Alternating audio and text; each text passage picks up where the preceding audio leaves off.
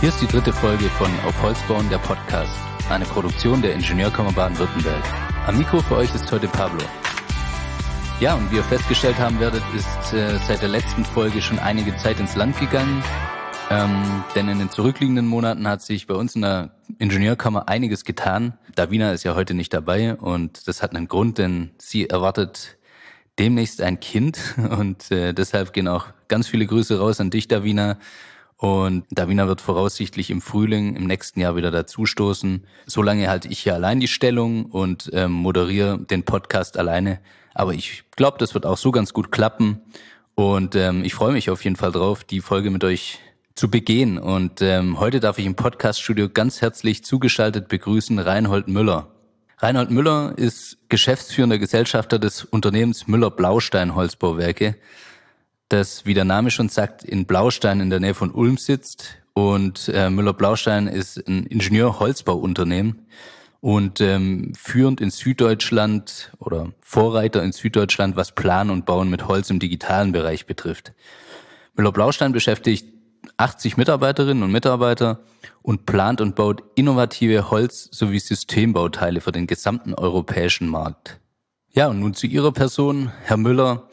Ähm, können Sie einfach mal ein paar Worte über sich sagen? Wie kamen Sie zum Holzbau und wie sind Sie Chef vom Unternehmen Müller-Blaustein geworden? Ja, ähm, erstmal vielen Dank, dass wir das Gespräch führen äh, dürfen und dass Sie da Interesse haben, äh, uns für solche Sachen auch zu fragen. Ähm, vielleicht zu meiner Person. Ich bin jetzt 50 Jahre alt äh, und bin schon relativ früh in das Unternehmen äh, gestoßen. Also mein Großvater war schon Zimmermeister und mein, mein Vater. Und mein Großvater hatte äh, die Zimmerei gegründet vor über 75 Jahren äh, in einer seiner kleinen Werkstatt äh, hier unten bei uns im Dorf. Und mein, mein Großvater hatte sechs Buben und ein Mädchen und äh, die ähm, alle sechs äh, seiner Söhne sind eigentlich beim Holzbau gelandet. Und äh, mein Vater hatte dann als äh, zweitältester den Betrieb übernommen. Und so bin ich quasi schon als kleines Kind ähm, in der Zimmerei aufgewachsen. Ähm, habe auch da quasi schon als, ja, als Kind in den Hobelspänen gespielt. Und äh, wenn ich nicht im Kindergarten oder in der Schule war, war ich immer im LKW unterwegs oder mit meinem Vater unterwegs. Und so, ähm, ja, ist das eigentlich ganz normal, dass man da in die in die Zimmerei und in den Holzbau äh, einsteigt und auch dann natürlich schon sehr früh ganz viele Sachen sieht und äh, mitbekommt und äh, eigentlich, für mich gar nie eine andere äh, Überlegung gab, äh, in den Holzbau da zu äh, wechseln und es zu machen. So war quasi mein Einstieg. Sie beschäftigen neben Zimmerern auch Tragwerksplaner, Holzbauingenieure und Architekten. Ähm, welchen Mehrwert sehen Sie denn darin, über die Ausführung im Holzbau hinaus auch Holzbauplanung anzubieten, beziehungsweise auch Holzbauplaner zu beschäftigen? Ja, grundsätzlich, sage ich mal, hängt das beim Holzbau sehr, sehr viel ab, auch vom Thema holzbaugerechtes Entwerfen. Das heißt, ähm, wenn ein, eine, ein Gebäude in, entworfen wird vom Architekt, ist dann der Holzbau da schon gesetzt oder nicht? Oder andersrum, ist der Architekt auch ein holzbaugerechter Entwerfer? Kann er auch holzbaugerecht denken und entsprechend auch seine ähm, Entwürfe der, ähm, der Holzbau angleichen? Und das ist eigentlich der wichtigste Punkt. Und darum haben wir auch quasi äh, A, das eigene Ingenieurholzbau ähm, Ingenieurbüro ja, für den Holzbau, also für die, für die Tragwerksplanung, die Müller-Blaustellen Ingenieure, wo wir da quasi dem Architekten dann auch unterstützen, zur Seite stehen. Wir haben natürlich auch äh, bei uns in den eigenen Reihen auch Architekten, Ausgebildete, äh, die aber nicht eigentlich die Entwurfsarbeit äh, leisten, sondern wenn wir dann als Generalunternehmer oder auch Generalübernehmer. Das heißt, auch wenn der Entwurf von uns kommt, haben wir auch externe äh, Architekten, die mit uns zusammen schon gewachsen sind und auch äh, über Jahrzehnte lange Erfahrung im holzbaugerechten Entwerfen haben. Und mit denen äh, versuchen wir dann für den Kunden das passende Konzept zu finden. Und das ist aber eigentlich das Wichtigste, weil es gibt äh, viele ähm, auch Entwürfe, die, wo nicht in Holz gedacht wird, also sprich ein reiner Betonentwurf, und dann kommen die Bauherren zu uns und sagen dann, ja, was kostet das in Holz? Und dann kann das auch ganz schnell passieren, dass so ein nicht holzbaugerechter Entwurf auch viel, viel teurer ist, wie in Massivbauweise, sprich Beton oder Mauerwerk. Und da ist eigentlich schon der Hauptschlüssel, warum wir auch als Generalunternehmer tätig sind und äh, warum auch dieses Thema Planungsleistung ähm, relativ früh, also wirklich ab Leistungsphase 2, also äh, eigentlich schon bei, ähm, beim ersten Strich, wo jemand macht, muss eigentlich ein, ein Holzbauer mit am, am Tisch sitzen und einfach damit denken, weil wir auch so viele ähm, Randbedingungen haben, die dann auch über die Architektur, über die Fassadengestaltung hinausgehen, sprich, äh, wo ist der Stoß von, von meinem Element, ist ja nachher an der Fassade wieder ablesbar? Und so weiter, bis hin zum ganzen Thema auch ähm, technische Gewerke, Heizung, Lüftung, Sanitär, äh, wo sind die Leitungsstränge, wo ist ähm, der Installationsschacht, wie ist das brandschutztechnisch etc. Und das ist eigentlich diese Zusammenführung vom gesamtheitlichen äh, Entwurfsprozess, der muss bei einem Holzgebäude äh, grundsätzlich auch vom Holzbauer geleitet und begleitet werden. Ähm, die, sage ich mal, die 30 Jahre, was wir jetzt versucht haben, äh, die Bauherren, die Gesellschaft von dem Holzbau zu überzeugen, das haben wir jetzt äh, eigentlich geschafft und äh, die Akzeptanz ist auf jeden Fall in der Politik und auch in der Gesellschaft ist auf jeden Fall jetzt da. Und jetzt geht es wirklich darum, auch die Projektaufgaben umzusetzen.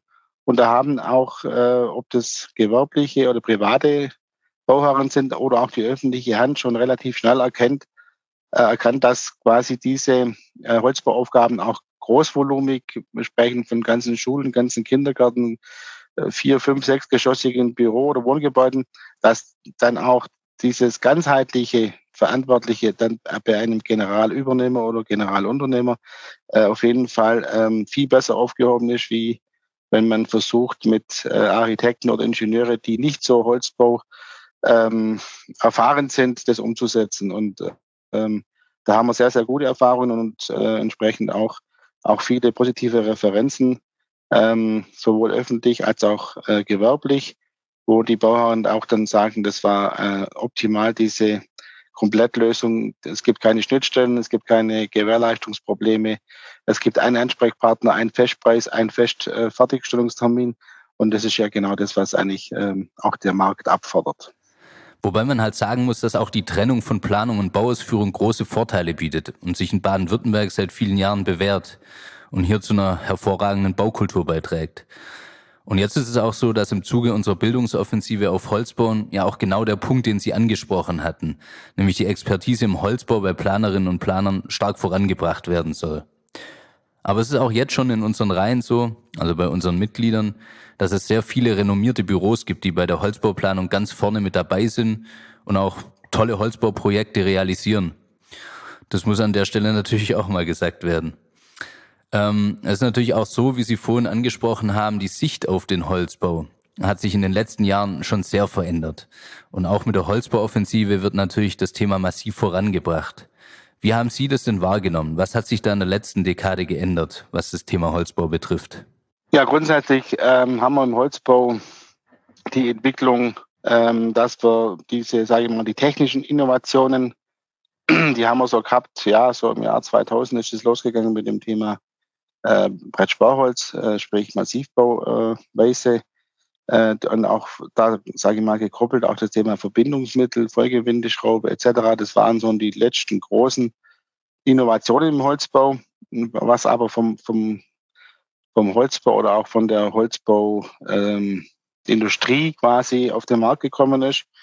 Und was sich dann grundsätzlich auch den richtigen Durchbruch hm, gebracht hat, ist dann eher das Thema Änderung der Landesbauordnung in Baden-Württemberg, natürlich auch durch die Unterstützung ähm, äh, von Thema Holzbau BW, Holzbauoffensive 2015, wo man quasi dann auch das erste Mal die Landesbauordnung dahingehend ähm, geändert hat. Das sind ja eigentlich lauter Nachteile, die da bisher vorhanden waren, auch noch aus dem Krieg heraus, Thema Brandbomben, ähm, einfach Thema Brandschutz und, und diese Nachteile für den Holzbau, die versuchen wir ja jetzt gerade quasi wieder ähm, aufzuheben. Und das war 2015 der erste Schritt in der Landesbauordnung damals, dass einfach auch das Thema überbrennbare Oberflächen, was alle vorher nicht brennbaren waren, ähm, gelockert wurde und äh, auch das Thema für den Geschosswohnungsbau ähm, hier mit aufgehoben worden sind. Und das war nicht der, der große Durchbruch. Äh, und ähm, da war natürlich auch sehr wichtig, dass wir äh, über die Politik und die entsprechenden Fachbereiche auch, sprich ähm, Holzbau, äh, Offensive, da quasi die Unterstützung hatten, weil wenn ich es richtig mitbekommen habe, wurden ja damals wirklich auch schon Koalitionsverträge äh, über diese Fachberatung auch diese Sachen dann mit begleitet, äh, dass man das auch niederschreiben kann. Und da geht es ja schon dann auch sehr ins Baurechtliche. Und wenn dann die richtigen Fachleute an der Politik äh, zur Seite sitzen, dann werden so Sachen ja auch gar nicht umgesetzt. Ja. Wenn Sie jetzt von der Holzbaurichtlinie sprechen, die neue Musterholzbaurichtlinie, die seit Juli gilt, enthält ja einige grundlegende Neuerungen und regelt und konkretisiert vor allen Dingen auch die brandschutztechnischen Anforderungen an Bauteile und Außenwandbekleidungen in Holzbauweise. Dadurch sollen sich besonders neue Möglichkeiten für den mehrgeschossigen Holzbau ergeben. Sowohl für Holzrahmen- und Holztafelbauweise, ähm, aber auch für die Holzmassivbauweise und die Holzhybridbauweise. Gerade auch die brandschutzrechtlichen Anforderungen sind davon betroffen. Haben sich durch die neuen Regelungen für Sie Vorteile ergeben? Oder wie sehen Sie die neue Musterholzbaurichtlinie? Also die ganz neue Holzbaurichtlinie, die wir jetzt eigentlich haben, ähm, die macht uns eher, macht es uns ein bisschen wieder schwieriger. Da waren wir mit der, mit der alten eigentlich eher glücklicher, wir als umsetzende Firmen und, und Ingenieurbüros, weil das Problem ist, dass natürlich ähm, aus diesen Zusammenarbeit der einzelnen auch äh, ja, Universitäten, äh, ob es von, von Stuttgart oder von Rotenburg oder von, dann auch von der TU München, gibt es natürlich viele, viele äh, Vorarbeiten und die eigentlich alle gehabt haben seit 2015 bis jetzt und wir uns quasi auch die, die hohe Flexibilität äh, da sehr gut anfinden konnten und das haben wir jetzt halt nicht mehr. Jetzt, jetzt sage ich mal aus dem großen Geflecht die auch sehr groß waren natürlich, ähm, hat man echt zusammengeschrumpft, zusammengestrichen und eher kurz und knapp gehalten, was ja auch grundsätzlich ja auch ein richtiger Ansatz ist. Aber die Sachen, die jetzt halt drinstehen, äh, die haben halt im Holzbau so viele unterschiedliche äh, Anwendungsbereiche oder Fälle, wo dann halt es nicht ganz passt, was da drin steht. Und dann gibt's halt nur noch Ja oder Nein. Und, und die Flexibilität ist halt komplett äh, verloren gegangen. Und drum muss man auch quasi äh, diese neue Musterholzberichte auf jeden Fall überarbeiten. Die kann man so nicht stehen lassen, äh, weil wir halt einfach ganz, ganz viele äh, Problemfälle jetzt neu haben, die wir vorher gar nicht gehabt haben, ob das auch Fassadenausbildung sind und wie muss ich die, die Brandüberschlagsbleche ausführen oder auch äh, Thema Lähmungen. Da haben wir vorher gar nichts gehabt und hatten halt viel, viel Regelwerk gehabt, wo man sich da angleichen konnten und, und diese Freiheiten fehlen halt. Und ähm, das Problem ist halt aber auch grundsätzlich, dass, dass der, der ganze Stand von der Wissenschaft, die ja auch schon sehr viele ähm, andere ähm, neue Erkenntnisse gewonnen hat, ja, was der Holzbau eigentlich kann, dass diese Umsetzung in die, in die Praxis, sprich in die die DIN-Normen, dass die viel zu langsam stattfindet und dass wir da auch diesen, diesen wissenschaftlichen Transfer äh, extrem beschleunigen müssen, weil, weil die Ergebnisse sind da, äh, aber sie sind halt noch nicht äh, in der Norm aufgenommen. Und das ist eigentlich die größte Heraus äh, ähm, Herausforderung an, an alle Beteiligte, dass, dass wir das vorantreiben. Ja. Wenn Sie von wissenschaftlichem Transfer und fortschrittlichen Lösungen sprechen, ist natürlich unter anderem auch digitales Planen und Bauen gemeint worin Sie ja auf jeden Fall hierzulande weit vorne mit dabei sind. Was würden Sie denn sagen, hat sich in den letzten Jahren auch mit Blick auf das Thema BIM getan? Und wie würden Sie sich den Holzbau in Zukunft mit einer stärkeren digitalen Planungs- und Bauweise vorstellen? Also der Holzbau ähm, ist mit Sicherheit der Vorreiter von allem, was digitale Planung angeht. Und wenn wir jetzt das Thema BIM dann auch nehmen, äh, alle sprechen von BIM, wir Holzbauer sind schon seit 15 Jahren gewohnt, dass wir grundsätzlich erstmal alles dreidimensional planen, im, im, im, auch im 3D-Modell. Dass wir grundsätzlich auch äh, Gewerke übergreifend denken, äh, also nicht nur beim Holz, sondern auch beim Stahl, dass wir ja auch quasi auch viele Hybridbauteile haben, ob das Holz Beton ist oder auch Holz und Stahl. Ähm, darum haben wir da überhaupt keine äh, Probleme, dass wir da auch äh, interdisziplinär denken und dass wir auch, ähm, auch für andere da das mitplanen. Und äh, das nächste ist halt das Thema HLS, äh, Lüftung, Sanitär, Elektro. Und das ist ja dann eigentlich, dann sind wir ja beim BIM, wenn wir wirklich alle äh, äh, im gleichen 3D-Modell planen und äh, da ist der Holzbau wie gesagt, schon, schon, schon Vorreiter kann das. Also die, unsere ganze Konstrukteure äh, sind es gewohnt. Denen muss man das, richtige Werkzeug dann noch geben. Also zum Beispiel auch einfach Zeichen- und, und, und Konstruktionsprogramme, äh, wo auch Architekten und Bachingenieure haben, äh, gibt es ja auch schon genügend auf dem Markt. Und dass man da gemeinsam natürlich weiterkommt. Und das ist für den Holzbau natürlich äh, äh, essentiell, weil wir halt ähm, natürlich genau diese äh, übergreifende Planungen, kollisionsfreie Planungen brauchen, weil im Holzbau halt dann die Sachen extrem teuer sind, wenn wir auf der Baustelle anfangen, irgendwelche Durchbrüche und Brandschutzdurchbrüche und Installationsschächte zu verändern, weil sie, weil sie zu klein sind. Und das ist auch der Vorteil, dass wir es vorher planen, gemeinsam in den Werkstätten dann auch vorfertigen und auch dann unterstützt mit Roboter und CNC-Maschinen natürlich auch da die versuchen, die, die Herstellungskosten zu reduzieren, also einfach die Wirtschaftlichkeit auch zu verbessern. Äh, und das ist äh, der ganz normale Prozess und das, das startet mit der Digitalisierung. Und äh, da sind wir ja auch in mehreren Forschungsprojekten beteiligt, mit der Universität Stuttgart, wo wir auch das Thema Robotik im Holzbau da stark vorantreiben. Und äh, das ist natürlich ähm, das, das Wichtigste. Und da müssen wir auch unsere ähm, ganze Kraft dafür aufwenden, dass wir unsere äh, äh, Mitarbeiter, aber auch wirklich auch äh, die anderen äh, Gewerke, auch die anderen äh, auch Ingenieure, Fachingenieure da dafür begeistern und dass sie nicht über BIM nur sprechen, sondern dass sie es halt auch anwenden, ja, weil weil nur das ist Learning by Doing und im Moment wird zu viel darüber gesprochen und zu wenig äh, damit äh, gearbeitet. Das stellen wir fest, ja. Ich möchte nochmal auf den Baustoff Holz selbst zurückkommen. Was unterscheidet denn eigentlich aus Ihrer Sicht das Bauen mit Holz von Bauen mit anderen Materialien? Und zum Beispiel auch gegenüber dem Massivbau. Und wo sehen Sie vielleicht auch die Grenzen beim Bauen mit Holz gegenüber anderen Baustoffen? Also grundsätzlich äh, ich im Holzbau ähm, das Thema Geschosswohnungsbau auf jeden Fall als, als sehr äh, größten Hauptmarkt der Zukunft. Äh, natürlich auch im Thema Wohnen, äh, aber auch das kann auch Thema Büro sein. Äh, und da sehe ich einfach wirklich auch das bis zum fünfgeschossigen eigentlich ähm, auch den, den interessantesten und den größten Markt für den Holzbau, weil wenn wir unsere Städte anschauen äh, und haben, dann, dann ist das Thema fünfgeschossig einfach auch genehmigungs- ähm, und Bebauungsplan technisch das, was man am einfachsten äh, umsetzen können. Auch hier sind wir vom ganzen Thema Brandschutz und von der Statik auch ähm, sehr, sehr gut aufgestellt, haben wir die Lösungen quasi ähm, als Baukastensysteme und, und äh, Systemlösungen äh, in der Schublade, können da sofort reagieren, können damit umgehen. Äh, die Zimmereien und die Holzbaubetriebe wissen, was sie zu tun haben und wie es geht. Und äh, das sehe ich als den größten Markt. Äh, darüber hinaus natürlich das Thema äh, über die Siebengeschossigkeit und, und die, die Hochhausgrenze hinaus natürlich ähm, ein, ein Markt, was der Holzbau bedienen kann ähm, und was auch, wo wir grundsätzlich überhaupt keine Angst davor haben.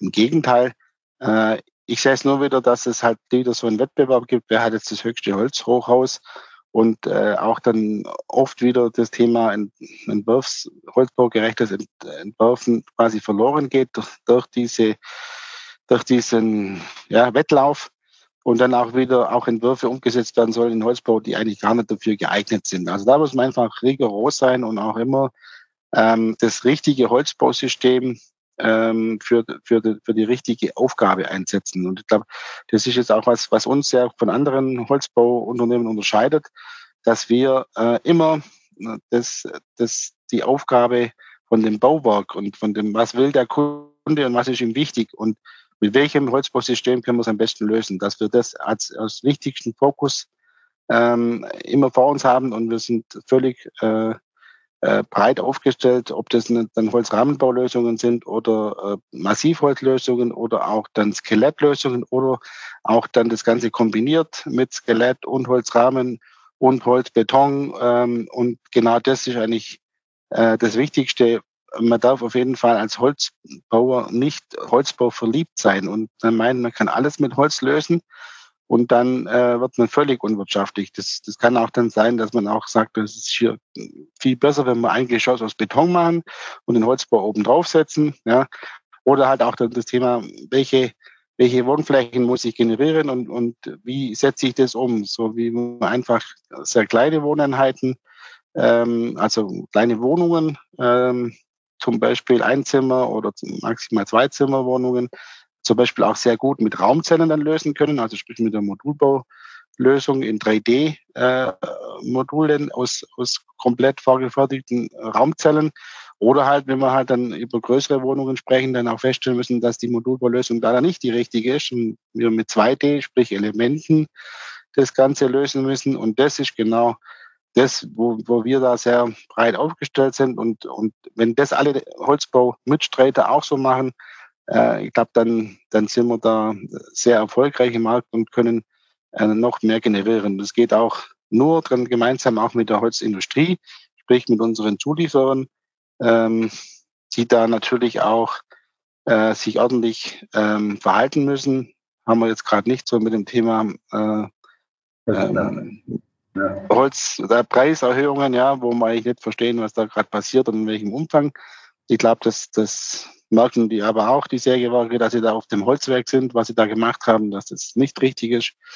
Aber wenn wir da gemeinsam wieder am gleichen Strang ziehen, so wie ich es gerade gesagt habe, dann äh, sind, sind alle Türen für uns offen. Ähm, natürlich gibt es auch Aufgaben, wo Holzbau auch keinen Sinn macht, äh, weil wir vielleicht zu hohe Brandschutzanforderungen haben ähm, oder andere Randbedingungen. Da muss man auch das aber dann offen auch ansprechen. Das, das macht keinen Sinn, dann den Holzbau zu vergewaltigen. Ja, also das ist auch immer mhm. ganz wichtig. Herr Müller, wo wird sich denn nach Ihrer Meinung der Holzbau in zehn Jahren befinden? Ähm, was wird sich vielleicht bis dahin verändert haben und welchen Beitrag wird das Bauen mit Holz in zehn Jahren auch in puncto Nachhaltigkeit geleistet haben? Was meinen Sie? Also mit Holz bauen ist ja quasi auch aktiver Klimaschutz. Ähm, die, die Bevölkerung in Deutschland hat entschieden, dass sie auf jeden Fall den Klimaschutz möchte, ja, egal jetzt die, die ganze Regierungsfindung und äh, ausgeht, aber auf jeden Fall ist das, Thema Nummer eins, ja, und äh, mit Holzbauen ist ähm, Holz einfach ähm, dann auch CO2 verbauen und binden und kein CO2 wieder äh, der Atmosphäre abgeben. Und darum wird das Thema mit Holzbauen noch wichtiger und auch noch weitergehen. Und und da ist es ganz auch wichtig, dass wir uns als Branche dann auch entsprechend aufstellen.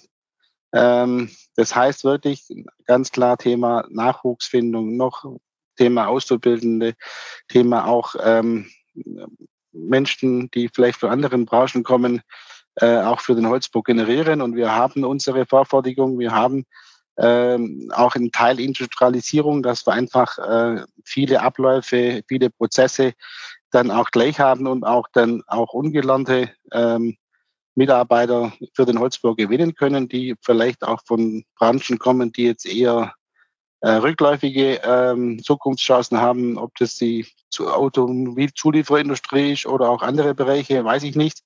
Also das wird mit Sicherheit eine Aufgabe sein.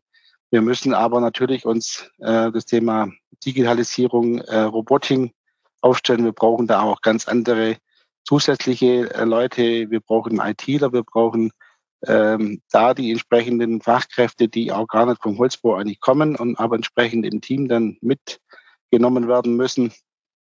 Und wir müssen natürlich uns entsprechend auch dann noch vergrößern, um diesen Bedarf dann auch äh, ähm, zu erfüllen. Das heißt, wir müssen unsere Produktionskapazitäten ausbauen, verbessern, erhöhen ähm, mit zusätzlichen äh, Fertigungsanlagen, äh, mit Robotik am besten und äh, natürlich dann auch ähm, in die Fläche das Ganze bringen, sprich auch zusammenarbeiten als, als Holzbauer, als großer Holzbauer, kleine Zimmerei sich ergänzen. Ähm, das, sind, das sind unsere Aufgaben und ähm, die, die ganz, ganz großen Aufgaben sind natürlich auch, wie, wie groß werden die Projekte im, im Holzbau. Und da reicht es dann nicht, dass man als 80 oder 100 Mann Betrieb äh, entsprechend ähm, dann auch das Ganze dann handeln kann, sondern da muss man sich auch strategisch äh, anders aufstellen. Das heißt, man muss auch äh, Kooperationen, Partnerschaften mit äh, Bauunternehmen äh, oder auch äh, schlüsselfertige Bauunternehmen tätigen, äh, dass man diese, diese Power einfach erhöhen. Ja, das haben wir jetzt ja auch gemacht schon dieses Jahr, haben wir äh, diese Zusammenarbeit äh, oder diese Partnerschaft äh, mit der Geigergruppe, äh, wo wir uns natürlich genau für, für diesen ähm, Entschluss entschieden haben, dass wir da Teil der, der Geigergruppe sind, wo wir vom, von der Projektentwicklung ja, über die Umweltsanierung, äh, über das Thema Rohbau, Hochbau, Tiefbau, Schlüsselfertigbau äh, bis hin zum Thema Recycling auch quasi auch diesen Kreislauf Gedanken da haben und wirklich von Anfang an da auch mit dem Holzbau im Boot sind und entsprechend so auch diese äh, Kunden äh, von Anfang an bis zum Schluss betreuen und natürlich auch das Thema Modulbau haben wir ja auch das Thema Zweit- und Drittnutzung. Das heißt, wir werden auch Gebäude interimsmäßig aufstellen, dann auch wieder demontieren, zwischenlagern und dann wieder woanders aufbauen. Und das ist ja genau äh, dieses Kreislaufdenken und ähm, wo wir auch in Zukunft haben, dass wir einfach weniger Ressourcen und auch weniger Energie verbrauchen und aber dann trotzdem gesund und ökologisch das nachhaltig äh, das Bauen mit Holz forcieren. Das hört sich auf jeden Fall hochinteressant an, was Sie da in Zukunft noch auf die Beine stellen wollen. Und ich bin auch gespannt, wie Ihre Firma den Holzbau vor allem auch in Sachen Digitalisierung mit weiterentwickeln wird. Und was sich in der kommenden Zeit beim Thema Holzbau sonst noch tun wird. Und das ist sicher einiges. Wir sind auf jeden Fall für heute am Ende unserer Folge angelangt und danken Ihnen, lieber Herr Müller, sehr herzlich für das interessante Gespräch. Ähm, liebe Zuhörerinnen und Zuhörer, das war die dritte Folge von Auf Holz bauen, der Podcast. Und wie immer gilt, wenn ihr Ideen, Anregungen, Fragen oder auch spannende Themen für uns habt, wir sind für euch jederzeit erreichbar. Schreibt einfach unter podcast.aufholzbauen.de. Ciao und bis zum nächsten Mal.